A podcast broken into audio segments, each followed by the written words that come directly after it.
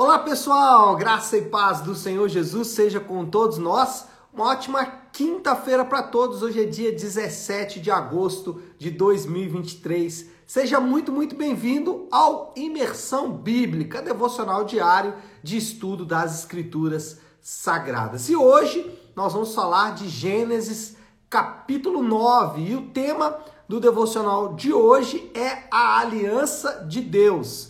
Temos falado aí bastante sobre alguns atos de Deus, né? É, nessa semana. E hoje vamos falar da aliança de Deus. Deixa eu ler o texto aqui, depois a gente vai conversar aí sobre alguns pontos muito importantes sobre essa aliança, sobre a aliança de Deus com Noé e, obviamente, com todos os seres humanos feitas ali depois do dilúvio. Deixa eu ler o texto, que é Gênesis 9, capítulo 9, versículos 8 e 9. Gênesis 9, 8 e 9. Diz assim: Então disse Deus a Noé e a seus filhos que estavam com ele: Vou estabelecer a minha aliança com vocês e com seus futuros descendentes. Bom, aqui já dá para a gente começar. A ideia é que é, o texto apresenta e mostra Deus fazendo uma aliança com Noé e com seus descendentes, ponto importante. Ou seja, essa aliança não está restrita àquele momento ali, mas abarca todos os descendentes de Noé. Então, Deus firma uma aliança com eles e nós encontramos muita similaridade entre a aliança com Noé e a nova aliança em Jesus Cristo. Nós sabemos que em Jesus foi feito o que é chamado de nova aliança, aliás, é, é chamada inclusive pelo próprio texto bíblico de nova aliança. Existem similaridades entre a aliança com Noé e a aliança é, ou a nova aliança. Então, quais são estas similaridades? Primeiro, não destruir a terra com dilúvio. Olha aí o versículo 11, esse versículo é inclusive bem conhecido. É, Gênesis 9, 11 diz assim: Estabeleço uma aliança com vocês nunca mais será ceifada nenhuma forma de vida pelas águas de um dilúvio. Nunca mais haverá um dilúvio para destruir a terra. Então, o que nós temos aqui é não é, Deus falando que não vai destruir a terra com o dilúvio. E na nova aliança existe a promessa da restauração da criação. Isso aqui é muito importante porque Hollywood, a cultura popular vendeu a ideia de que Deus quer destruir o mundo, de que as coisas estão caminhando para destruição. Então, aquelas, aqueles grupos mais é, alarmistas né, vão dizer: não, tudo vai acabar um dia, a Terra vai derreter, precisamos arrumar outro planeta para viver e tudo mais. Existe uma promessa de Deus de que a Terra não será desfeita. Aqui na aliança com Noé, ele diz que não será desfeita pelo dilúvio.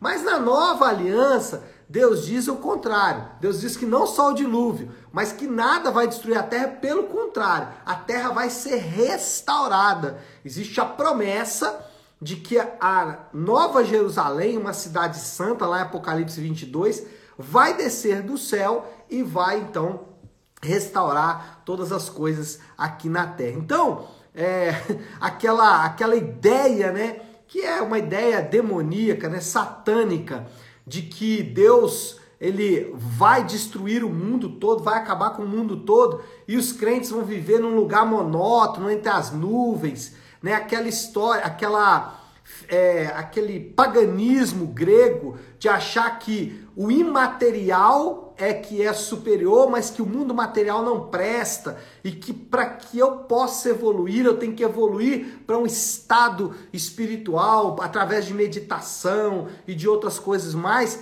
A Bíblia não ensina isso, pelo contrário, a Bíblia ensina sim que Deus criou todas as coisas boas, que Deus nos deu o mundo para vivermos nele e que tudo que Deus nos deu no mundo, Deus o deu para que nós pudéssemos usufruir e mais, para que fôssemos mordomos disso. Aqui no Gênesis 9 mesmo, você vai ver de novo Deus reafirmando aquilo que já havia falado no Éden.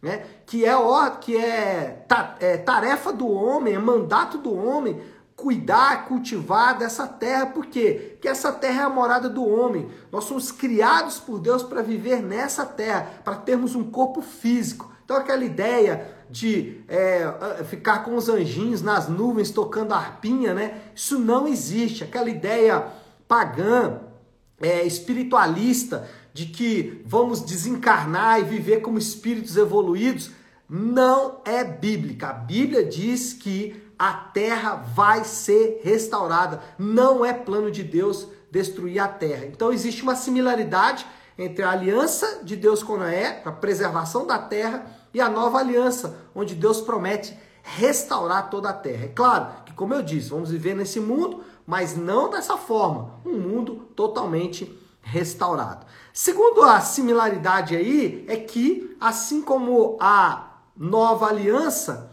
nessa aliança nós temos um sinal para acompanhar essa aliança. Qual sinal é esse? Versículo 13 diz assim: O meu arco que coloquei nas nuvens será o sinal da minha aliança com a terra. Então, é, a aliança de Deus com Noé é acompanhada por um sinal, o arco-íris. E a nova aliança, ela também tem sinais que a acompanham. Quais sinais, quais sinais são esses?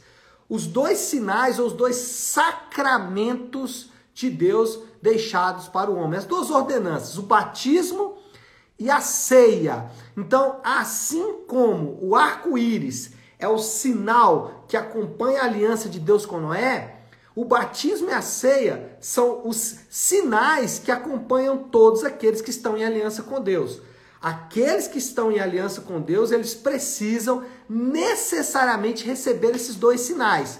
Um sinal definitivo, o batismo, e um sinal contínuo, a ceia. Então o crente, ele tem que passar pelas águas do batismo, ele precisa fazer um ato de confissão pública de fé em Jesus, uma confissão consciente, por isso o batismo infantil não faz sentido, uma vez que é um sinal da aliança e a criança ela não tem uma, uma, uma possibilidade de fazer essa aliança ainda, não plenamente, porque ela não tem ainda condições de afirmar essa aliança, então o batismo infantil não pode ser contado, não pode ser levado em conta é, esse batismo precisa ser feito de maneira consciente e também a ceia. E a ceia também não pode ser meia ceia, ou seja, o clérigo fica com os elementos do pão e do vinho e os é, demais indivíduos ficam só com o pão. Outra coisa, a ceia ela é reservada para aqueles que já estão em aliança. Para aqueles que ainda não têm uma aliança visível, a ceia é, a, os elementos da ceia é restringido para eles. Eles podem participar da ceia, mas não dos elementos. Por quê? Porque os elementos representam uma aliança. Se aquele indivíduo não está em aliança ainda, não faz sentido ele participar daquele, daquela cerimônia, daquele sinal. Então, batismo e ceia são sinais que acompanham todos os que estão em aliança com Deus, assim como o arco-íris é o sinal que acompanha a aliança de Deus com Noé. Agora, batismo e ceia não são atos de segunda categoria, tá? Não são atos que você pode ignorar, que você pode deixar para amanhã, que você pode falar, não, não precisa, não tem necessidade, não. São, são atos de primeira exigência, lembra? São atos que fazem parte daqueles que estão em aliança com Deus. Então, você não pode ignorar isso, você não pode achar que não tem importância, você não pode achar que você pode simplesmente ignorar, que você pode é, ter outros compromissos além desse, que outros pactos podem superar esse. Então, ah, eu tenho uma coisa para fazer, não vou nascer hoje, ou eu não posso batizar por isso, aquilo, outro. Não, não faça isso. São atos de primeira categoria, são atos importantíssimos, tanto o batismo como a ceia do Senhor. Mas batismo e ceia, eles não podem ser acrescentados como atos que levam a Deus à aliança. Vou explicar isso no terceiro ponto, que é o aspecto incondicional da aliança. Essa também é uma similaridade. A aliança de Deus com Noé e a nova aliança não depende da vontade dos atos ou de qualquer outra coisa que o homem faça. Não depende do homem, ela é incondicional. Deus, ele não exigiu nada de Noé para cumprir a aliança. Deus não disse assim, Noé, se você for bonzinho, eu vou preservar a terra. Não, Deus disse, eu vou preservar a terra e ponto final.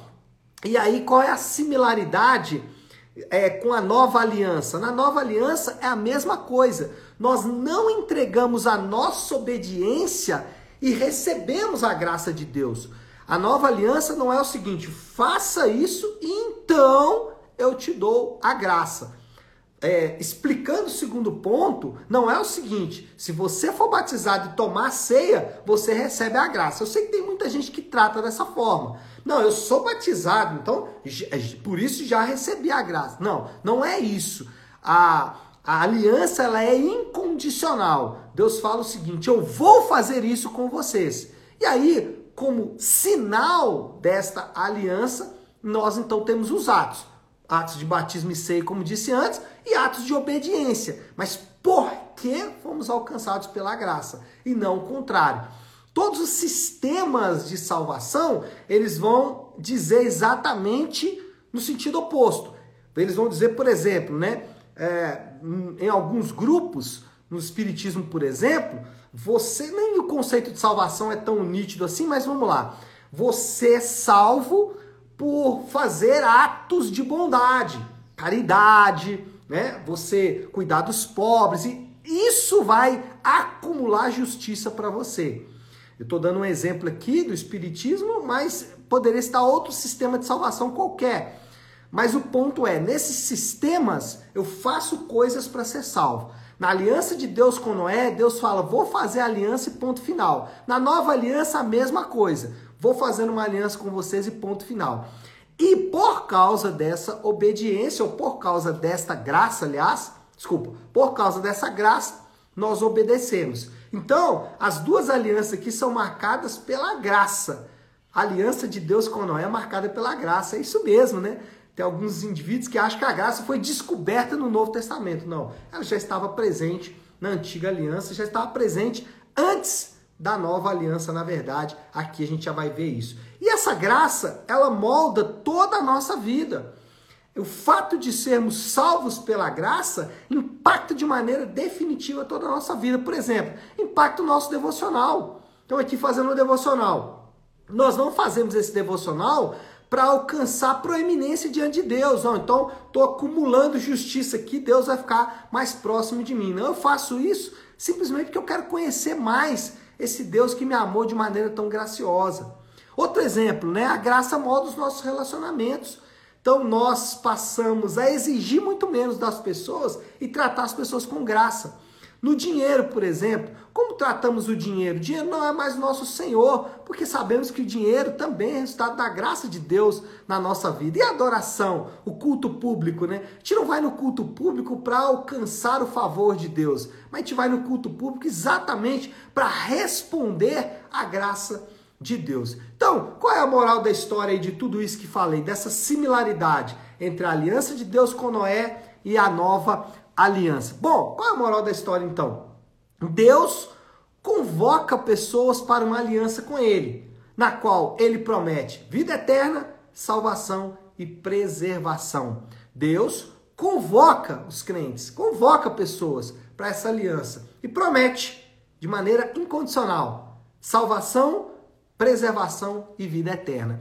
E os crentes? Bom, os crentes são chamados a atenderem à convocação de Deus por meio da fé. Como nós atendemos essa convocação? Dizendo: Eis-me aqui, né? dizendo: Senhor, eu creio em todas as suas promessas. Eu creio que, eu, que o Senhor vai exatamente estar em aliança comigo de maneira graciosa. Então, essa é a forma como os crentes respondem a essa convocação de Deus. Não é um chamado apenas, não é um convite, é uma convocação. Aqueles que estão em aliança com Deus eles não podem fazer outra coisa a não ser responder a essa aliança e respondem com fé. Bom, desafio do Léo. Aplicação final aí para essa quinta-feira. Como podemos aplicar tudo isso? De duas formas. Primeiro, se você não está ainda em uma aliança plena com Deus, qual o sinal? É o batismo e a ceia? Irmão, isso não pode ser adiado mais não. Isso tem que ser resolvido urgentemente. Esse texto de Gênesis 9 é um convite a você aqui você resolva essa questão o quanto antes. Isso não é assunto para amanhã, isso não é assunto para daqui um mês, para quando? Não, isso é assunto para agora, para hoje. Não dá para adiar mais. Isso é um assunto definitivo na sua vida. É o assunto mais importante que você tem que resolver se você ainda não está em aliança plena com Deus. E se você já está, aí, irmão, já agradeceu a Deus por estar em aliança com você hoje? Já dobrou seu joelho e falou: Pai, obrigado por tão grande aliança, por preciosa aliança. Se você não fez isso, irmão, agradeça. Você já está abençoadíssimo para esse dia, independente de qualquer coisa, independente do que vai acontecer no seu dia, dos desafios que você tem. Lembre-se sempre, Deus tem uma aliança com você. Tá certo, meu povo? Vamos orar? Vamos colocar tudo isso aí diante de Deus. Se você puder, pare um instante o que está fazendo e vamos juntos buscar a Deus em oração. Querido Deus, Pai de amor e graça, meu Pai, como é bom saber que o Senhor tem uma aliança com o seu povo. Como é bom ler esse relato e nos depararmos com o seu amor e a sua graça, com a sua aliança. Obrigado, Pai, porque aprova o Senhor nos colocar debaixo desta aliança. Aliança não com os homens, mas com o teu próprio filho.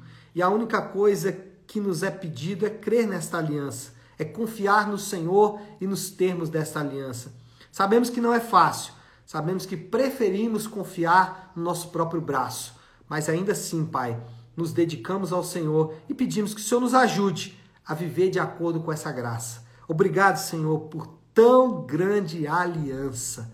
Obrigado, Pai. Obrigado, Pai. Obrigado. Obrigado por nos incluir com seu Filho. Obrigado, Espírito Santo, por selar essa aliança no nosso coração. Assim oramos em nome de Jesus. Amém.